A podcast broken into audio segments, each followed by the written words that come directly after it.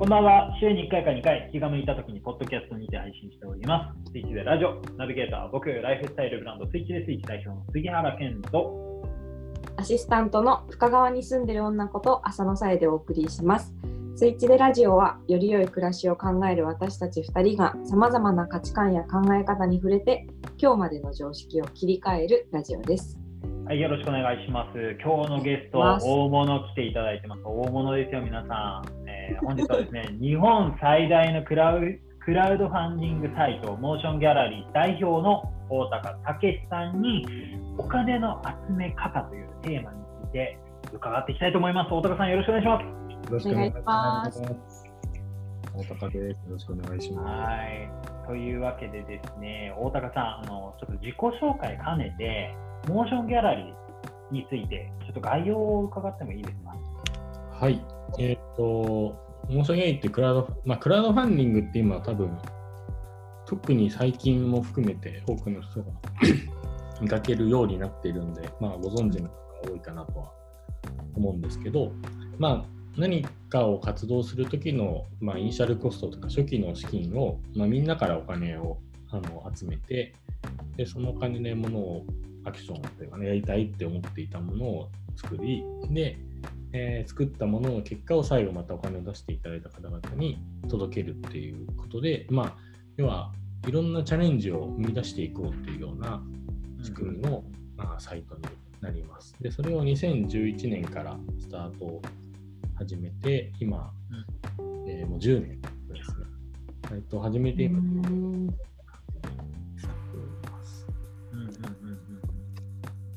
ありがとうございます。大高さん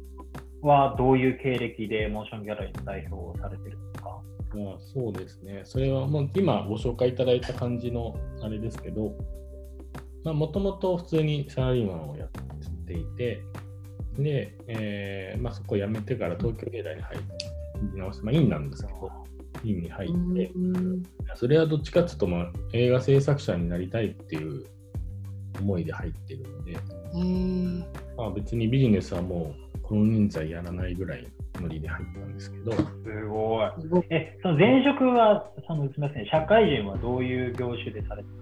社会あ社会人はその戦略コンサルっていう、あのなんていうんだろうき大企業向けのその経営戦略の立案とか、そのサポートとか、ゴリゴリにビジネスしてから芸大入ったね。そうですね、ゴリゴリやってたからもういいかな、もう嫌だな、嫌だなってないな。えーめちゃめちゃ両極端ですよね。あ、そうですね、でもそれはね、うん意識的にやってるところも多少あって、うんうんうん学部では逆に言うと経済、経営なんて全くやってなくて、あなんか哲学とか思想系の勉強してたので、ああ、じゃあ割とそっちに戻った感じなのかな。あ、そう、そうですね、だから、まあ、もともとそういう表現とかそういうのが好き好きだし、うん。文化人文系とかがもともと好きだったからこそ逆にその、まあ、新卒だとねはい新卒新卒じゃないと入れないあ違うな。新卒カードが一番強いって言ってたじゃない、まあ、今は多分だいぶ違ってると思うんですけど当時僕のだったから、まあ、それだったらなんか全然関係なくちょっと興味がそんなにないようなまあないっていうところありますけど ないところも一回やってみたら面白いかなと。すごい。え美大にちょっと本当は行きたかったので、その楽器貯めるためにもっていうので、あまあ、なんとか人文系は人文系ですごい好きだったんですけど、やっぱこう、うん。まあ僕まあ、僕の本心としては全然そうは思わないですけど、実際社会から当時よく見られてた目としては、やっぱりこう、象牙の塔じゃないけど、なんていうのかな、まあ、諸生風、よく言われるじゃん、その社会を知らないとか、まあ、自分がないってやっぱり批判はすごい、特に強まってた時期だったので、そうそれも尺だなみたいなところもあってじゃあ逆にそういう世界で実際学んでみるとか経験してみるってことも結構いろいろ重要かなと思ってちょっと別にゴリゴリの世界にやって入ってみて学んでみようみたいなところもちょっとありましー、なるほど。た、まあ、だけどもともと行きたかったのでやっぱり。うん。3年でうん。ちょうどいいかなと思ってやめて、うんうんうん入り直したっていう感じでしたね。ありがとうございます。そうですね。で、その映画制作者になりたかったって話で、そのクラウドファンディングサイトを立ち上げたっていうところに、なんか急にこうジャンプみたいなことを感じるんですけど、うんうんうん。そこだけちょっと聞いてもいいですか？そうですね、そこはね、あのまあ、入学していろいろその、なんていうのかな、状況、日本のその映画業界とかアート業界とかの状況を、まあ、学生の視点からこう見れるようになるわけじゃないですか。で、うん時になんかあ思ってたのと違うっていうのがちょっとまず大きかったんですよ。で内容へなんか入学する前に思ってた以上にあのかなり枯渇してる。しまあ脆弱な状況なんだなっていう。おうおうおう。お金が全然集まん。集められない。あでそれは学生とかそういうレベルの話じゃなくて世界的に評価されてる人たちの監督とかはい。がもうお金がなかなか集められないっていうーうんまあちょっとまた違うかもしれない。特に僕がたまたまだったかもしれないですけど、その時期は特にそれがひどかった時期で、うんうん作あんのに全然お金集まらないんだみたいなことなんです。なんか下手したら行ったらフランスとか行ったら全然集まるような人が逆に日本だと集められないみたいな。うんへ映画とか作っててもしょうがなく、しょうがないなっていうか、正直な話、僕が映画作っててもしょうがないな、これみたいな。なんていうんですか、うんまあ、なんかそういう結構絶望感があって、あ映画業界とかも、今やこれ行かない方がいいんじゃないかなぐらいなーなるほど。レベル感だったんですよね、内容としては。でうんはいはい。一方で、その時フランスとの交換プログラムもあって、フランスの芸大生とか結構、こっちに来たり、あっちに僕らが行ったりみたいな中で、まあ、同じ美大の院生の中のフランスの人たちっていうのを見ると、環境が全然違うわけですよ。はいはいはい。国の助成金がものすごい手厚いわけで、うんコロナ禍もすごいやっぱ話話題っていうか、やっぱそうだよねって思ってますけど、あのもうアーティストとして認められてる人たち、まあ、ちゃんと映画を何本か作ってる人たちっていうのは国から月々3、40万ぐらいかな、もうん。う、そうされてるんですよね、生活。そうなんだ。普段でもやっぱ制ま作たね。がちゃんと保障されているから、うんやはり余裕を持ってるんですよね、やっぱりその。で、作れる前提で彼らは映画を考えてるから、うんなんかね、すごいこう、優優雅っていう、優雅なんですよ、やっぱ僕らから見ると。うんうんうんそうでした作れないね。で動いてるんだけど、彼らは作れる前提で動いてるのみたいなうんところがあって、で、まあ、要は、なんていうんだろう、まあ、韓国が今すごいのも、やっぱ韓国もそこがすごいんですよね。国として力入れてるから、ちゃんとしたらしいですね。うん。聞いたことあお金もちゃんとついてっていう中で、育ててきての今があって、まあ、じゃあ日本抜かれちゃってるんですよね、完全に韓国に。る。うんうん全然そんなことなかったはずなのに。で、うんまあまあ、そういうことを結構感じると、まあ、本当なんか竹槍で俺ら戦ってる感じだなっていう、やっぱ当時。はいはいはい。なるほど。うん監督がどうとか、なんかそういう個人の話とか才能の話とかじゃ全然もうないレベルでこれ、格差がひどい開いてるなっていうところで、うん。やっぱりこう、もともとは自分でなんかそういうのを、まあ、映画のプロデューサーとかややりたいかなとか、わかんないけど、映画うんうんたりしたものの、なんかそこで1、2本なんか俺が作ったところで意味なくないみたいなところなるほど。そこからやっぱもうちょっとこう環境自体を変えるような取り組みをしていく方が、なんかうんうん意味と意義があるかしらっていうところで、要はそういうフランス、韓国みたいな女性、制作女性みたいなものに近いものをなんかできないかなで、まあその前提としてやっぱ日本がこれ以上文化行政が手厚くなる可能性は多分ほぼないだろうから、あなんかロビー活動をするとか、なんかそういうことじゃないよねっていうところで考えていくと、民間型のそういう、まあ、女性の仕組みみたいなのが作れないかしらっていうのをいろいろ考えていったときに、まあ、このクラウドファンディングってすごいいい仕組みだよなと思ったわけですよ。で、うん。やっぱ投資じゃないっていうのが大きくて、あ要はみんなからあの誰でも一般の消費者の人たちが誰でもお金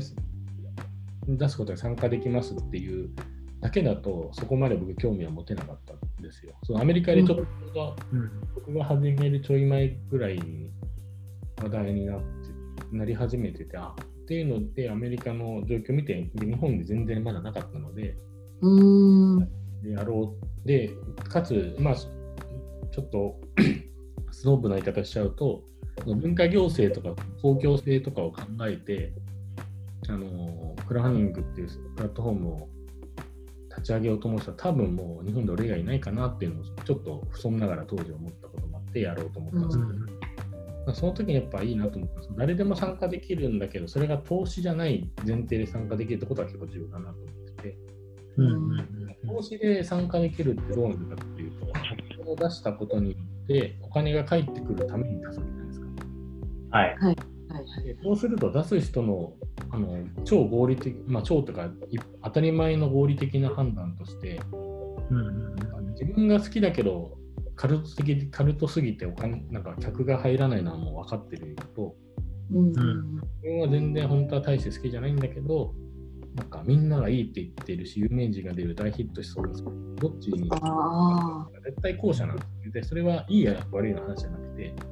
もう絶対後者、いや後者がむしろあるべきじゃないですか合理的な話なんで当たらないって分かってもね投資するのって話なんで。うんうんうんうんうん。逆に言うと日本の今の映,、まあ、映画もアートも含めてお金がなかなか集まらないっていう状況全部それが理由なんですよ。だから合理的には正しいんですよ。ビジネスマンが出そうとするとやっぱりこうヒットしそうなものにしか出さないのが正しいじゃないなるほど。でもそれって作品性とか文化性とは完全にだからアンビバレントな話でなんていうのみんなが良さそうだと思うような最大公約数のものって大体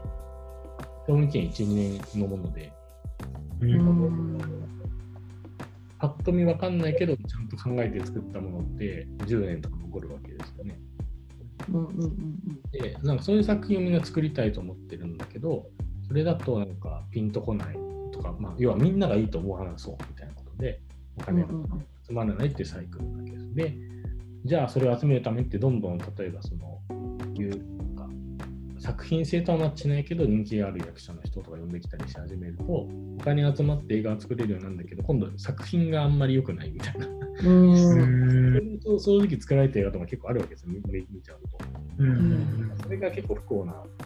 状況になっていてでアメリカはやっぱ規模がでかすぎるしグローバルの地球全体をマーケットとしてやってるから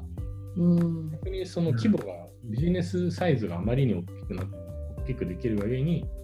ちゃんと全てがうまく逆に回ってるんですよね、その理屈で。うん。あで、フランスとか助成金で回ってるから、ヒットしなくていいって前提で作っちゃってるから、えー、ああ、なるほどね。軽なんか、ものすごいカッティングエッジで、しょうもう芸術的にはすごい作品みたいに出てきちゃうわけですよ。ーうん。な状態のフランス映画がなんか比喩される場面とかよく見ますもんね。フランス映画みたいだな、みたいな。うんうんうんうんこれやっぱね、フランス映画のすごいとこだし、フランス人の、まあ、戦略的にもやってますけど、すごいところで、フランス、ハリウッドもなんだかんだ言ってフランス人が評価することをみんななんかね、期待してるし、評価するとえああ、そうなんだコ。ロッと変わるみたいなところがあるんですね。ヒッチコックがそう有名な例で、ずっと B 級だってアメリカでバカにされてたけど、フランスのー、トリガーの天才だって言って、いきなしアメリカ人もヒッチコックはすごい人だってなってるわけで。うんうんうん。ん。そうそういうこう戦う勝った、まあ、KPI というか戦い方が全くルールが違う2つがある中日本はちょっと中途半端でな状になっちゃってる、うん。ね。でだからそれを結局みんなからインターネットでお金集めますって言っても投資で集めるってなると結局変わんないわけですよそのロジックが。で、だからクラファンディング何がいいかっていうと、投資じゃなくて、完成したら3000出した人に完成したら何々渡しますみたいな話なので、うん。とだから周りがいいと思いそうかどうかあんま関係ないんですよ。ね。別にそつまり、そのまあ、例えばカメラを止めるのを作りますって言ったときに、まあ、3000今出してくれたら劇場チケットをお送りしますって書いてあれば、まあ、ヒットしてもしなくても劇場チケット1枚なわけ。です。うん。うんだから要は自分の美人投票っていうか周りのがどう思うかじゃなくて自分がいいと思うものにお金を出すっていううん。うんうん。うんうん。うんってなるとよりそういうなん。ていうん。だろうなんかみんなが良さそうという話じゃなくて、その人個人のなん。か感性とかなん。か考え方とかに刺さるものに対してお金が集まるようになってくるはずなので、そうするとこう、そういうマーケットの論理とか、いや広告的な論理で集まってたものじゃなく、その作品性、作家性みたいなところの深く共感してくれる人の論理でお金が集まる。うんうんなるほど。クラウドファングっていう土台だとそっちのお金が集まる。うんうんうんなるほど補正も出てくるっていう意味で、なんかとてもいい仕組みなんじゃないかっていうので始めた。ありがとうございます。まあ、そうですね。あの、日本、まあ言ったら国が本当にいいものに投資をしないから、民間で本当にいいものに投資ができるような、投資というかお金が集まるような仕組みを作りたいなということで立ち上げられたっていうふうに、まあ端的にまとめてしまうと、そんな感じでも大大丈夫ですか？うん、まあはい、多分大丈夫だと思う。すみません、なんかすごい強引にまとめてしまったんですけど、時間もね、前編、あの前半が結構押してしまったので、ここで一回締めて後半に行きたいなと思います。はいえー後半ではちょっともう少しモーションギャラリーの、えーことについて詳しく聞いていきたいと思います。よろしくお願いします。お願いします。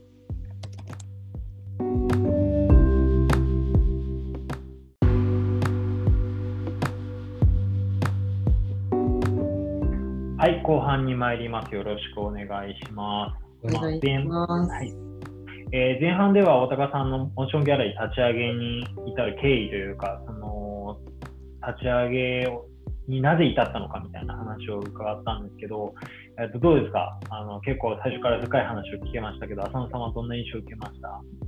そうですね、まあ私もあの最近クラウドファンディングっていう言葉自体は聞いたことあったんですけど、はい。あのそうじゃちゃんとあんまり理解してなかったっていうかそのただ単純に何かを始めたい人がなんかこんなことやるよって言ってで、うん。まあ、あのお金を集めたり応援を集めたりするっていう手段っていう風ななんていうかめちゃくちゃ薄っぺらい感じの捉え方しかしてなかったしなんか今日それこそ今さっきお話伺った投資とは違うっていうこととかそこまであの深く考えたこともなかったのでなんかあそういうことだったんだなっていうのをあの今一度理解できました。そうですね。か国としてのリテラシーがそもそも違うみたいな話は前半でありましたけど、そのフランスを引き合いに出されて、まあ、比べてって話がありましたけど、まあ、フランスなんかはね、やっぱり漫画を芸術として受け入れるっていうの本当に早かったですし、第9の芸術でしたっけ？バンドデシネっていう名前がフランスでは漫画に付けられてますけど、まあ、そんな感じでそもそものね、こうリテラシーが違うからっていうところでもあると思うんですけど、まあ、その中で、えーと、モーションギャラリーはどういうこう意思を持って、えーどういう作品に共感して、その資金集めをに伴走してるのかみたいな話もこれからちょっと聞いていきたいなと思うんですね。大高さんにちょっと後半伺いたいのが、あのそのね、モーションギャラリーの立ち上げについて伺ったんですけど、えーと、他のクラウディングクラクラウドファンディングサイト、クラウドファンディングのプラットフォームと何が違うのかっていうところを結構みんな分かんないと思うんですよ。あのある程度知ってる人だったら、あ幕開けってすごい EC っぽいよねみたいな話とか、結構そのそれぞれの特徴がなんとなく分かると思うんですけど、僕も本当になんとなくレベルなんですけど、モーションギャラリーは、えー各プラットフォームの中でもこういうポジションを意識してるっていうものがもしあれば聞きたいんですが、どうでしょうか？ああ、そうですね。なんか、うん、我々が本堂でやるぐらいのことは正直思ってありますけど、基本的に意識しているのっていうのは、やっぱりこう、なんでクラウドファンディングをやる人があるのかっていうことなんです。で、うんまあ、今の逆に投資との違うから、僕は魅力を感じているっていうのと逆説的に言うと、逆に言うと投資融資で集まるもの、もしくは集めるべきものを何やるのが違うかなとも逆に思ってるんです。違うっていうのは逆に大変だし、文脈が変わってくるから。でクラウドファンディングに集めるのはどどういうものがいいのかなと思ったら、やっぱりこう、それこそ文その、まあ、いろんな意味での文化芸術表現活動だったり、あと街づくりとか、場所づくりとか、まあ、ソーシャルデザイン的なプロジェクトだと思うんですね。で、まあ、それってなんでそう思うのか、なんでそう言えるのかっていうと、まあ、さっきのその投資じゃないお金の集め方っていうところとぴったり合う話で、要はそその2つともの活動ってあの永続的っていうかしっかりそれを価値のあるもの意味のあるものにして届けるためにお金が必要なわけででかつそれできたもので、まあ、最低限リクープしないといけないですか。リクープってそのかかったコストをちゃんとビジネスとして回収しなきゃいけないと思うんですね。あの事前要はその大赤字をずっとやってて、それ毎回クラウドに集めるみたいな話だと、なんだろうな。要は社会にちゃんと根付いていかないわけだし、まあ、社会のためにまちづくりも含めてやっていくから、ちゃんとビジネスとしてのリクープは求められるし、求めてみんなやってると思うんですけど、だけど、だけど、それだけが目的ではないわけですよね。お金儲けを目が第一目的じゃなくて、例えばその地元の町のシャッター街をシャッター開けていきたいんだ、町を元気にしたいんだとか、まあ、なんか文化的に意味のあるものを作りたいんだっていう思いが実は第一義にやって活動してるし、それを目的にやっていて、でそれプラスちゃんと永続的にやっためにお金を儲けしなきゃいけないっていうだけの、まあ、物差しが2つある状況なんですよね。うんうん、普通にビジネスだけでやっている活動と比べると、投資する側とかお金をそうやって資金を提供する側からすると、なんか、ものすごい2つあるとややこしいし、複雑だし、しかも多分そんなに大儲かりしなそうじゃないですか。でも、うん、お金を増やしてほしいと思って出す相手が、お金を増やすために頑張りますって言って活動してる人たちにお金をまあ出すべきだし、出すじゃないですか。うん、そうなるからこそ集めその普通の例えば銀行とか、まあ、株式とかで集めづらいねっていう活動をクラファンディングでその助けようと。だからその文化もお金もみたいなところの二律相反した2つの物差しを、まあ、だからこそ尊いし必要だと、社会にとって必要だなって活動を投資じゃない形だったらみんな集めてサポートできるよねっていうのでやろうとしてるので、だからそういうプロジェクトをどんどん助けていくきたいし、それがクラファンディングだと思って、そういう場所として結構やってるので、僕らとしては逆に言うとそのビジネスだけが KPI、その事業成長だけが KPI であれば、まあ、僕らとしては結構断ってるんですね。でそれはさっきの言ったことです逆に投資融資集めとか楽じゃないですか。逆に言うとクラウドファンディングだったらこうみんなに共感をしてもらったり、ちゃんと説明をしたり、ビジョンを伝えたりして、でしかもなんか儲かるからお金、儲かりますって証明してもあんまり意味がないじゃないですか。うん、その事業は儲かってもお金を出す人には関係ないので、儲かるかどうかによって社会がこうより豊かになるとか多様になるみたいなことをビジョンを伝えないと共感してもないでしょうし、うん、でコミュニケーションコストも逆に言うとお金のためにお金を集めてる場合はちゃんとパフォーマンス出したからいいでしょって言ったら終わりの話ですけどクラファンディングの場合はビジョンと思いで共感してもらってるからちゃんとその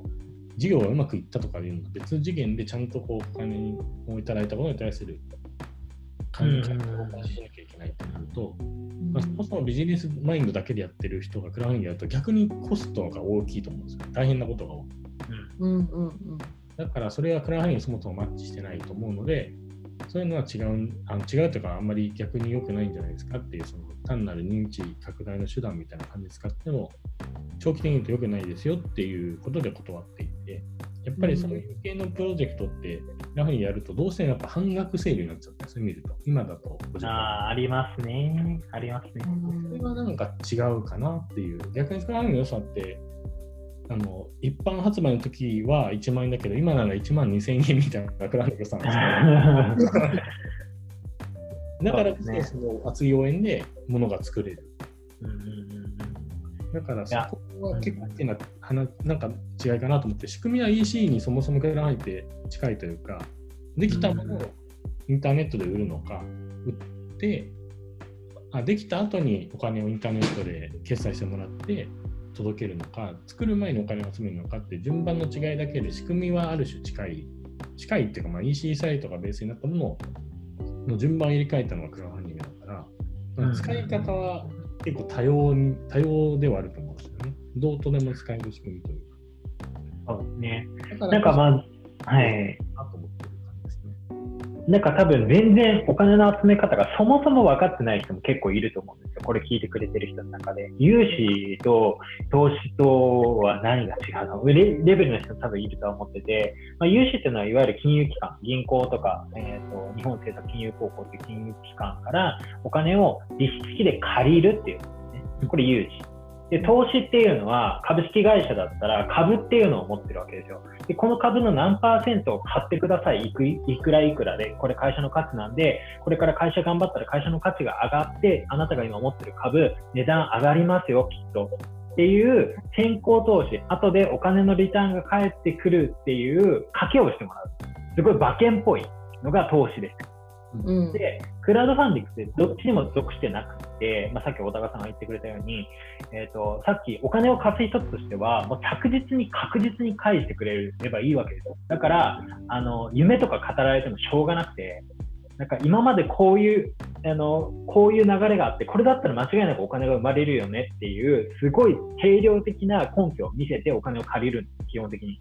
うん、で逆に投資家とかは思いの厚さもそうなんですけどえーと、今までここの部分なかったから、ここを攻めると、なんなんて言うんでしょうね、あの隙間産業とかもそうですけど、なんか今までなかった新しい動きが社会に生まれます。だから、そこに今までいなかった市場、今までなかった市場が生まれるから、そこでめっちゃ儲かりますみたいな。うん、結局儲かりますってところを話をするんですね。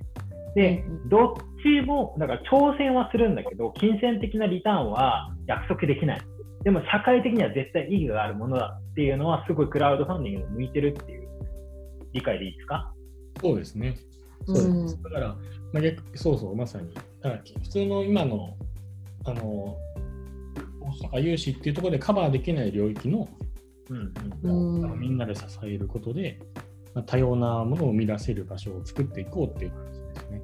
ですね。うんでまあ、それこそバブルの時はみんなすごい儲かってたみたいだからちょっとこうなお遊び程度でそういうものをお金出してくれる人いっぱいいたらしいんですよね。それでなんか成立してた。でもそれが生まれる、まあ、お金出した人はもしかしたら、まあ、本気で出してくれてる人もいるでしょうしお遊びで出してたかもしれないけどでもそれによってこうまあある種クールジャパンじゃないけどそっからそのお金でいろいろ生まれてきた多様な文化っていうのはやっぱスパンが長いんですよね、結果が出てくる。けど今そういう人がいなくなっちゃってこう経済ってとこだけとか経済のパフォーマンスだけを見始めてしまうとなんか長期的ななんか武器にお金が回りづらくなっちゃう。でより、まあ、もっと言うと別に、まあ、お金儲けだけでみんな来てないから楽しいこととか、まあ、シンプルな話をしちゃうと楽しいこととかなんかこう生活のちょっとした楽しみみたいなものが削られていっちゃうんですね経済学そこの多様なものをちゃんと作っていく強い社会を作ろうっていうことですね。で、そのためには、まあ、国の保証が、まあ、助成金がなければ、みんなでお金を、まあ、ちょっとした飲み代をこういうのに振り分けていくとかっていう、変わっていく。うんなるほど。いやなんかそのモーションギャラリーの信念みたいなものは、ちょっとあの概要欄に貼ってるんですけど、大高さんのノートを見ていただくと、すごくあの分かりやすいあの解説が、解説がというか、ありますんで、あの、今年の頭ぐらいだったかな、某クラウドファンディングのプラットフォームが、えっ、ー、と、上場なんですけど、まあ、そのことにちょっと触れるような内容になっていて、あれ、上場みたいな。お金を生み出すプラットフォームで、お金に関して支援するプラットフォームなので、上場って本質とチューニングできてるんだっけみたいな、結構その本質というか、そもそものところを結構問い直してくれてるような記事を大高さんが書かれてるので、ぜひそれ読んでいただきたいんですけど、まあ、そのクラウドファンディング、他のプラットフォームと違うところって、そもそもクラウドファンディングってこういうもんだからみたいな、大高さんにはもう確固たるものがあって、それを曲げずに今も運営されてるってことが、まあ、圧倒的な個性だっていうことですね。ありがとうございます。ありがとうございます。というわけで、あのモーションギャラリーが一番なんだぞと いうことで、あの前編はですね あの、とりあえずこんな感じで終えて、えーと、次回後編ではですね、えっと、モーションギャラリーで、まあ、その具体的にあったプロジェクト、ちょっと印象的だった事例とか聞きながら、まあ、大高さんの考えるお金、大高さんの考える資金集めみたいな、ちょっとあのかなり習慣めいたお話も聞けたらなと思っております。というわけで、えー前編は以上となります。大高さん、ありがとうございました。ありました。ありがとうございました。